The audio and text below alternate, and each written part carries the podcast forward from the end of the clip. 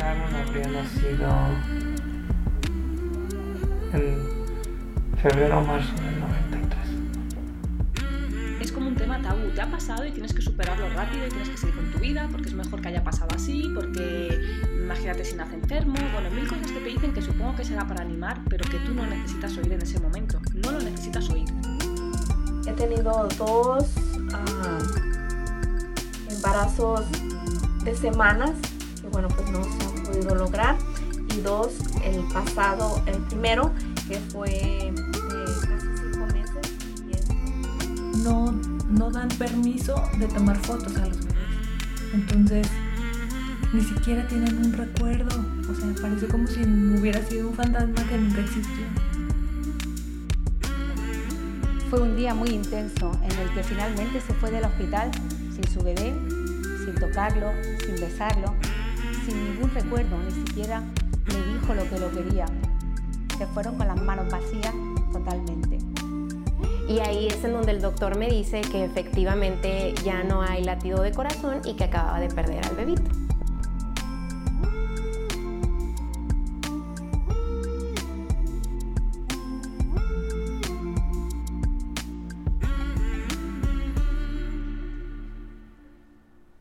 Hola, bienvenidas, bienvenidos a este tercer episodio de Duelo Respetado, donde hablaremos sobre las tareas del duelo. Yo soy Georgina González, especialista en duelo gestacional, perinatal y neonatal. Y antes que nada, quiero darles las gracias a todas las personas que se han tomado el tiempo de suscribirse, compartir y calificar este podcast, permitiendo que esta información llegue a más mamás, a más papás, más familias, más profesionales de la salud y a la sociedad en general. Sigamos hablando de este pariente incómodo de la maternidad. Sigamos hablando del duelo gestacional, perinatal y neonatal.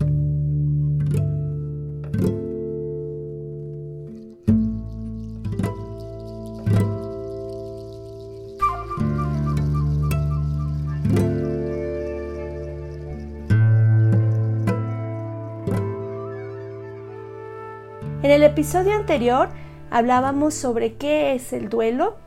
Vimos que es una experiencia universal, que todos los seres humanos la hemos vivido en mayor o menor medida y que todos sin excepción hemos transitado por un proceso de duelo, ya sea por un cambio de residencia, el fin de una relación, la muerte de un ser querido, la muerte de una mascota, el fin de un ciclo de vida, entre otras cosas. A lo largo de la historia se han hecho diferentes investigaciones que nos proponen algunos modelos para trabajar el proceso de duelo. En el caso de duelo gestacional, perinatal y neonatal no es la excepción. Vamos a revisar algunas de estas propuestas. Una de las más conocidas, sin duda, es la elaborada por la psiquiatra Elizabeth Kubler-Ross, quien abrió una puerta muy importante en el tema de acompañamiento en duelo, tanto para personas en fase terminal como para las familias y el personal que los acompañaba. Estas fases o etapas que atraviesa la persona son negación, ira o coraje, culpa, depresión y aceptación. Así es la propuesta que ella hizo, pero recordemos que la doctora Elizabeth Kubler-Ross hizo sus estudios con personas que estaban en fase terminal, con moribundos. De pronto se quiere llevar estas etapas a todas las personas que están en proceso de duelo y ahí es donde podemos tener un poco de dificultad, porque no es un proceso mecánico, ya lo, revisaremos más adelante. Otro de los modelos es propuesto por el psicólogo William Gordon. Elaborar un duelo es algo que lleva tiempo. Por lo tanto, la propuesta de William Gordon, más que de etapas o de fases, él habla de cuatro tareas. La primera, aceptar la realidad de la pérdida. La segunda, elaborar el dolor de la pérdida. La tercera, adaptarse a un mundo sin el fallecido. Y la última, encontrar una conexión perdurable con la persona fallecida al iniciar una nueva vida. Y aunque existen muchos otros modelos súper importantes respecto a la comprensión del proceso de duelo, a mí en lo personal no me gusta mucho la denominación de fases o etapas, ya que creo que no todas las personas pasan por cada una de ellas.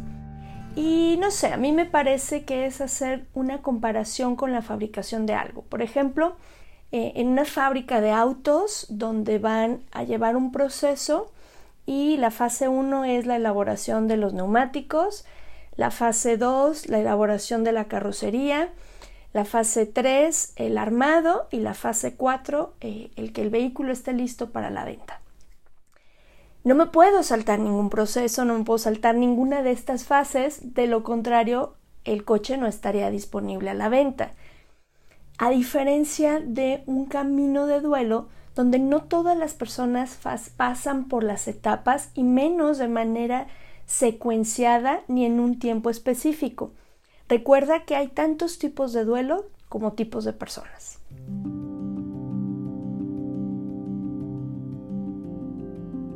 Pues a mí la propuesta de William Warden es la que me parece más objetiva, es la que suelo usar más en, en, consulta, en las consultas de duelo que yo doy.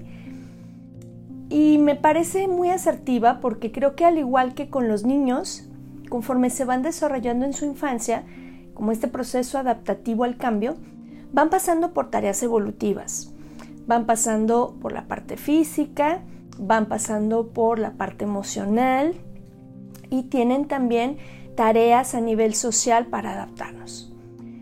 Si algún niño, alguna niña no finaliza una tarea de un nivel de desarrollo específico, pues va a tener dificultad para elaborar tareas más avanzadas. Es decir, cuando un pequeño no logra gatear, cuando viene el momento de desplazarse, de caminar, es probable que tenga más dificultad. ¿Sí? Dice por ahí un dicho que no podemos correr antes de gatear. Es decir, todo lleva eh, un sustento en la tarea previa para lograr un objetivo. Por eso insisto en que el camino de duelo no tiene atajos, es necesario transitarlo paso a paso para poder adaptarnos a esta nueva realidad y que en la vida no nos pase factura más adelante. Revisemos cada una de las tareas que nos propone William Warden respecto a este camino de duelo. La primera tarea es aceptar la realidad de la pérdida. Aunque en ocasiones ya sabemos que las cosas no van bien con nuestros bebés, que quizá hay una malformación, una cardiopatía o alguna condición que hace que podamos irnos haciendo a la idea de su partida, es complicado eh, aceptar de entrada la realidad de la, de la pérdida, la realidad de la muerte de pronto entramos en este espacio de no creer lo que está pasando, de incluso negar. Muchas de nosotras caemos en esta parte de negociar. Eh, si mi bebé está bien, yo hago esta manda, hago esta actividad, te lo cambio por esto otro, dependiendo tus creencias, vas negociando para poder minimizar el efecto que hay en nosotros al recibir la noticia de que no hay un latido, de que no hay marcha atrás, de que nuestro bebé partió y que no va a volver. Dentro de esta tarea de aceptar la realidad de la pérdida, podemos eh, caer en algunas eh, conductas o actividades que nos ayuden en algún momento, sobre todo al inicio, a poder elaborar a nivel, eh, acuérdate que el proceso de duelo es un proceso también neurológico que implica adaptar y crear estas nuevas conexiones de lo que pasó y la nueva realidad. Entonces, dentro de este proceso de adaptación podemos caer en algunas conductas que nos ayuden a adaptarnos. Por ejemplo, una que es muy común, eh, sobre todo en duelo perinatal y neonatal, es la momificación. Es decir, guardar los objetos, la cuna, dejar la habitación de mi bebé como está en este sentido de si yo quito sus cosas sería como dar por definitivo que no va a volver. Al inicio es una actitud muy natural y que nos ayuda a poder construir esta parte de aceptar la realidad y eh, realmente los tiempos de cuando necesitamos quitar las cosas, no sé, sacar la cuna, guardar la ropa, eh, porque al final esa habitación no será utilizada para lo que se creó, para lo que se, se diseñó. Entonces, al principio suele ser un mecanismo que nos ayuda a ir aceptando y a vivir el proceso, pero al pasar más de un año, eh, más o menos, ya, ya estaríamos hablando de que lejos de ser un proceso de ayuda, está complicando la elaboración de esta aceptación. La momificación es intentar prolongar la vida cotidiana como si la persona que falleció, como si nuestro bebé siguiera entre nosotros. Entonces, eh, realmente no nos ayuda a poder elaborar.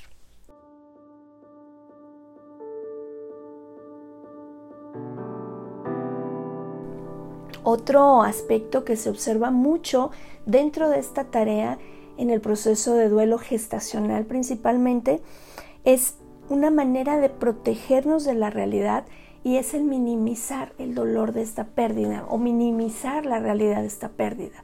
Es decir, cuando era eh, un embarazo muy temprano, asumimos que no era nada, que solo eran un montón de células y nos vamos terapeando muchas veces impulsado y favorecido por nuestro contexto social, por los médicos, por la familia, de mira ya no llores, pues si no era nada, ya vendrán más, estaba en un saco vacío, eh, ni siquiera lo conociste.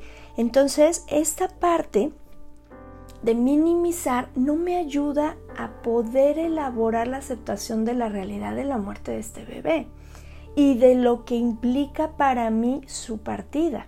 Y entonces caigo en algunas acciones opuestas a la momificación, que es eh, eliminar cualquier indicio de el embarazo.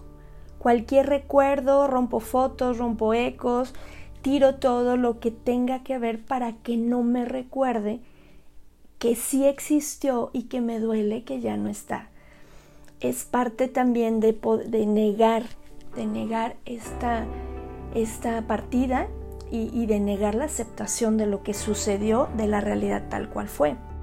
Otra estrategia que se suele utilizar mucho es eh, el espiritismo o el buscar símbolos donde yo pueda contactar con mi bebé y saber que está bien. En muchas ocasiones esto me ayuda a poder tener paz, especialmente si fue una situación inesperada o muy eh, llena de, sufrimiento, donde a lo mejor el bebé tuvo sufrimiento fetal o alguna condición donde yo estoy preocupada, yo estoy preocupado por su bienestar, por si sigue sufriendo, porque en este proceso de estar eh, interactuando con toda la información que tengo, aunado a la culpa y a muchos sentimientos que están surgiendo, de pronto nos preocupa saber si están en paz, si están bien, si ya no les duele, si ya no sufren, si se fueron enojados, etc. Entonces, eh, a veces se recurre a estas prácticas que en muchas ocasiones se desaconsejan porque precisamente no me ayudan a aceptar esta realidad.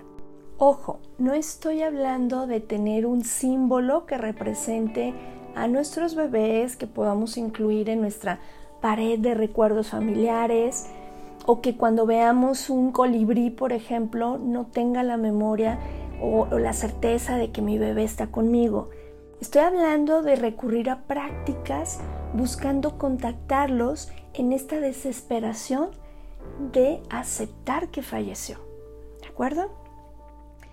Otro, otro punto que es importante que consideremos, el aceptar la realidad de la pérdida exige tiempo, exige tiempo, exige mucho, mucha paciencia, mucha tolerancia hacia nosotras, hacia nosotros, porque implica una aceptación a nivel intelectual y también implica una aceptación a nivel emocional no se puede solamente integrarlo a nivel intelectual, decir, no, bueno, sí, ya entendí el cordón, el latido, las células, entonces no era compatible y entonces a nivel muy intelectual. Pero también necesito integrarlo a nivel emocional. Y para eso nos va a ayudar mucho la siguiente tarea. Y para cerrar con, con esta primera tarea, que es aceptar la realidad de la pérdida, quiero reforzar mucho la importancia de los rituales que malamente les denominamos de despedida, que creo que tendría más sentido si le llamamos rituales de celebración de vida, en donde podamos tener estos rituales para dar paso a una siguiente etapa. Los rituales que hacemos como los funerales, las misas o los eventos religiosos para despedir el cuerpo de nuestros seres queridos, en este caso de nuestros bebés, si es que nos entregaron sus restos, eh, nos ayudan a poder estructurar esta, esta parte para pasar al siguiente nivel, vamos a decirlo así. Cuando no hay estos rituales, sucede mucho, por ejemplo, que nuestra sociedad ha quitado rituales de paso. Es decir, el ritual que hacían nuestros ancestros para que la niña pasara a ser mujer y el niño a, a ser hombre. En la actualidad ya no hay casi estos rituales de paso y entonces muchas personas, muchos varones, muchas mujeres se quedan en una etapa de su vida porque no hubo un indicador que les ayudara a decir, ok, esta etapa terminó, vamos a pasar a la siguiente que ya es la adolescencia. Ya no eres una niña, ya no eres un niño, eres un adolescente, o eres un hombre, o eres un joven, una joven. Entonces, los rituales de celebración de vida de nuestros seres queridos que fallecieron, de nuestros bebés que ya no están con nosotros, son muy importantes. Si no lo has hecho, te invito a que lo hagas. Y son cosas bien sencillas como a lo mejor escribir una carta, poner una plantita que la siembren. Si tienen eh, las cenizas de tu bebé, pues hacer una ceremonia y a lo mejor depositarlas en un lugar que ustedes consideren el punto es poder hacer este ritual de transición a una siguiente fase. ¿De acuerdo?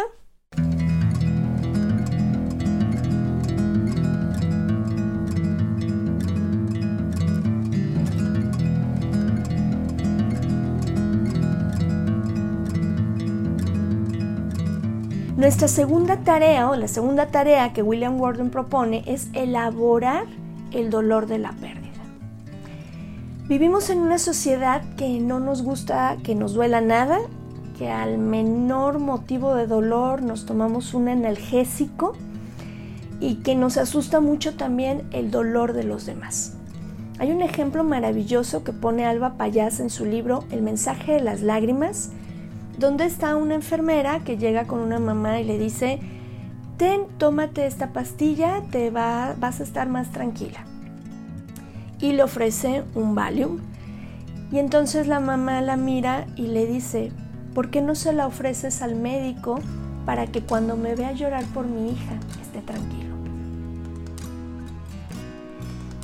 No estamos acostumbrados a ver el dolor en los demás y esta tarea en ocasiones cuesta mucho, mucho elaborarla precisamente por la dificultad social que hay para aceptar el dolor de los demás.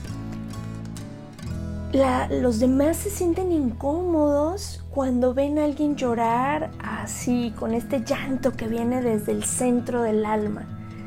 Este llanto que te sale con fuerza, donde te quieres voltear, ¿ok? Entonces empiezan a apaciguar estos brotes de, sacar ese dolor con comentarios, con frases sueltas, o con medicamentos o con distracciones para que no podamos contactar con el dolor. Y entonces aquí vienen muchas frases que nos desconectan de esta segunda tarea. Eh, puedes tener más hijos, ay, a tu bebé no le gustaría verte llorando, no lo dejas descansar, pero mira, tienes otros hijos, qué mal agradecida, qué mal agradecido, pero ¿por qué estás así si tienes más? El punto es que no nos permiten entrar en contacto con el dolor para poder trascenderlo. Cuando yo lo niego, lo único que hago es hacer que persista por más tiempo.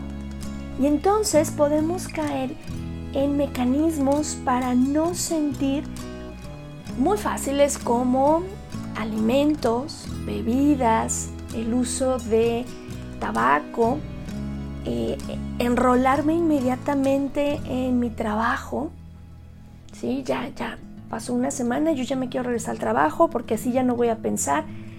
Y este tipo de situaciones donde no queremos entrar en, dolor, en, contacto perdón, con este dolor que nos ayuda a poder pasar a la siguiente, eh, a la siguiente fase dentro de, este, de esta tarea, de este camino. Cuando yo me niego a elaborar el dolor de la pérdida, a entrar en contacto con los sentimientos asociados con la pérdida, con la muerte de mi bebé, que pueden ser el enojo, puede ser la culpa, puede ser la sensación de vacío, la soledad, la tristeza. Nos asusta muchísimo. De pronto creemos que si me doy permiso de vivir la tristeza, el dolor, la culpa, me voy a enfermar. Y precisamente lo que me va a enfermar es el no poder expresar ni contactar mi dolor. Uno de los objetivos que tenemos las, y los asesores en, en duelo gestacional, perinatal y neonatal es precisamente ayudar a facilitar esta segunda tarea. ¿Para qué? Para que el dolor de la muerte de nuestros bebés no se prolongue por un tiempo indefinido lo transitamos, lo abrazamos y lo vivimos para poder resignificar este dolor. Y bueno, de ahí vamos con la tercera tarea. Aquí quiero hacer hincapié en que las tareas no, no van en secuencia. No quiere decir que tengo que pasar la 1 para llegar a la 3 y así sucesivamente. Podemos brincar de una a otra y habrá días en que estemos muy firmes en una y, y días que digas, híjole, la verdad no, no estoy de acuerdo, ¿por qué se fue? ¿Por qué me pasó esto a mí? Y es natural, siempre y cuando sea al inicio de tu proceso, porque si esto lo estamos viviendo dos, tres, cinco años después, estamos hablando ya de otro tipo de situaciones, de un duelo más entrando en el término de patológico, lo cual nos hablaría que no te has dado el permiso de transitar el camino y entonces se acumuló, como cuando en la noche decimos, hoy no lavamos ningún plato, ningún vaso, estamos cansadas, estamos cansados, mañana ya veremos. Y pues al día siguiente se te acumuló el trabajo. ¿sí? Entonces es importante poder vivir las tareas. Bien, la tercera tarea es adaptarse a un mundo sin el fallecido. Y dentro de este proceso de adaptación tenemos tres áreas. La primera es una adaptación externa. Físicamente especialmente cuando el embarazo ya se notaba, el poder aceptar que ya no hay panza, que ya no siento los movimientos, que ya no está aquí. Y este, esta tarea es complicada de elaborar cuando no tenemos el apoyo de los demás, cuando, eh, no sé, vamos a entrar al parto y el médico dice, ¿sabes qué? Que sea cesárea, la toda para que no sienta y entonces sales tú y dices, bueno, pero yo entré aquí con mi barriga, ¿qué pasó aquí? ¿Qué sucedió? No me enteré de nada. Esas, esos cortes que hacen en afán de protegernos, con que vivamos el proceso como es, nos cuesta mucho adaptarnos o elaborar la adaptación a estas situaciones externas de este mundo sin mi bebé. Una segunda apartado, un segundo apartado es las adaptaciones internas. ¿sí? Y en este caso de, de, nosotras, de nosotros, que murieron nuestros bebés en etapa gestacional, perinatal o neonatal, especialmente para las mujeres es un proceso complicado porque necesitamos adaptarnos y quitar la sobreidentificación que tenemos con los roles. Es decir, este bebé me hacía ser mamá. Este bebé me hacía ser una mujer que cuidaba, que estaba al pendiente, todo este tema maternal que muchas veces propiciado por roles externos y por unos roles mucho de revista color de rosa, nos vamos creando. Entonces, esta, esta sensación de que mi identidad a través de lo que yo construí con la noticia del embarazo y con la gestación de mi bebé y que ya no se va a dar, entonces supone otro duelo precisamente con esta parte de mi sobreidentificación. Tú sigues siendo mamá, ejercerás desde otro nivel, tú sigues siendo papá y tu rol lo llevarás desde otra perspectiva. Pero al final, esta adaptación interna se tiene que buscar para poder llegar al equilibrio.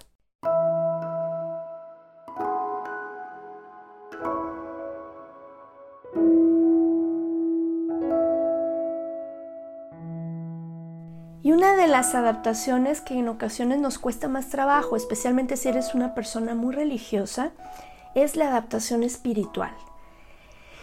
Híjole, es que en esta parte todo el sentido que nosotros teníamos del mundo, de nuestros principios, de nuestros valores, de las creencias, se pierde este rumbo. ¿Sí? Todo se fragmenta y entonces entramos en esta crisis de fe, entramos en esta parte de pelearnos con Dios o con quien tú consideres ser supremo.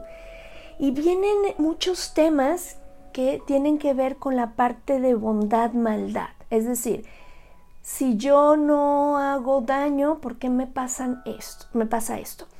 Hay de pronto mm, algunas frases hechas donde eh, decimos, ¿Por qué a la gente buena le pasan cosas malas?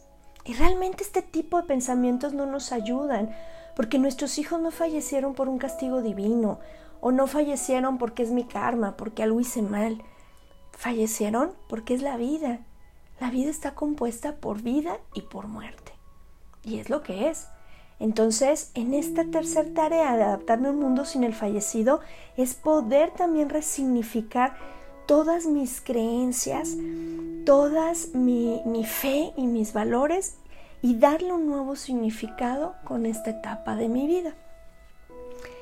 Al final, eh, una de las consecuencias de no resolver o de no llevar a cabo esta tarea, pues tiene que ver con esta incapacidad para adaptarme a aceptar la realidad de la pérdida. Si te fijas, todas las tareas se entrelazan y todas nos llevan de la mano. La cuarta tarea propuesta por William Gordon es hallar una conexión perdurable con el fallecido al iniciar una nueva vida. A veces sentimos que el objetivo del camino de duelo, la parte final, es olvidar a nuestros seres queridos, olvidar a nuestros bebés y fingir que no pasó nada. Las personas no nos desvinculamos de nuestros seres queridos que partieron nosotras, nosotros no nos desvinculamos de nuestros bebés. Buscamos la manera de que nuestro vínculo continúe con ellos desde otra dimensión, desde otra perspectiva. Necesitamos encontrar en esta cuarta tarea la manera de recordar a nuestros bebés, de recordarlos, de llevarlos con nosotros, pero siguiendo con nuestra vida nosotros continuamos en la vida. Ellos partieron, en algún momento, si tú así lo crees, te encontrarás con tu bebé, con tu nena, con tu nene, pero ahorita tú estás en la vida. Las mamás, los papás, no nos olvidamos de nuestros hijos. Continuamos en honor a ellos haciendo algo grande de nuestra vida. No se trata de romper la relación con nuestro bebé, de fingir que nunca existió o de hacer como la avestruz, meter la cabeza en el piso, en la tierra y ya, no pasó nada. No, necesitamos recolocarlos en un lugar adecuado en nuestro proceso emocional, en nuestra vida, en nuestro aspecto emocional, en este lugar que le va a permitir que lo sigamos recordando, que lo sigamos recordando, pero de una manera diferente en nuestra existencia. Podemos seguir recordando, hablando de ellos, tener este amor continuo hacia ellos, viviendo nuestra vida. El riesgo que supone que no elaboremos la tarea 4 es quedarnos sin vivir. Estar como un zombie viviente, te lo dice alguien que estuvo mucho tiempo así. Cuando yo te hablaba en el primer episodio, que yo era, eh, que yo tenía una depresión funcional, era esto. Yo no estaba viviendo mi vida, me había quedado en el limbo, en este espacio vacío donde simplemente no vivía, sobrevivía. Por eso es muy importante la elaboración de esta cuarta tarea.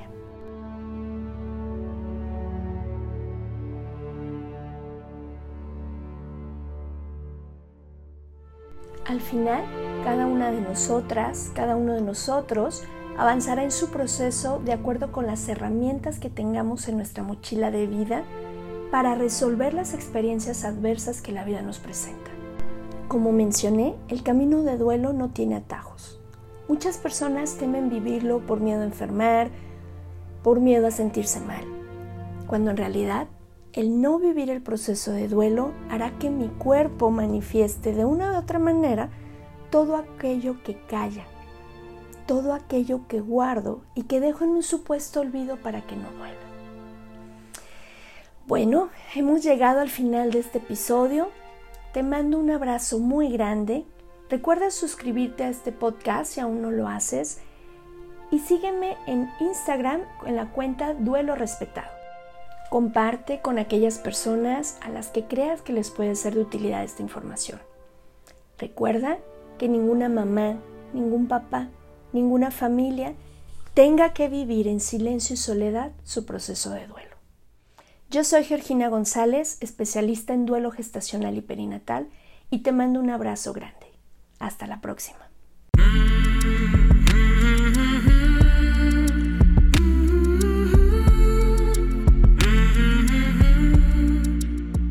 Recuerda suscribirte a este podcast y a seguirme en la cuenta de Instagram Duelo Respetado.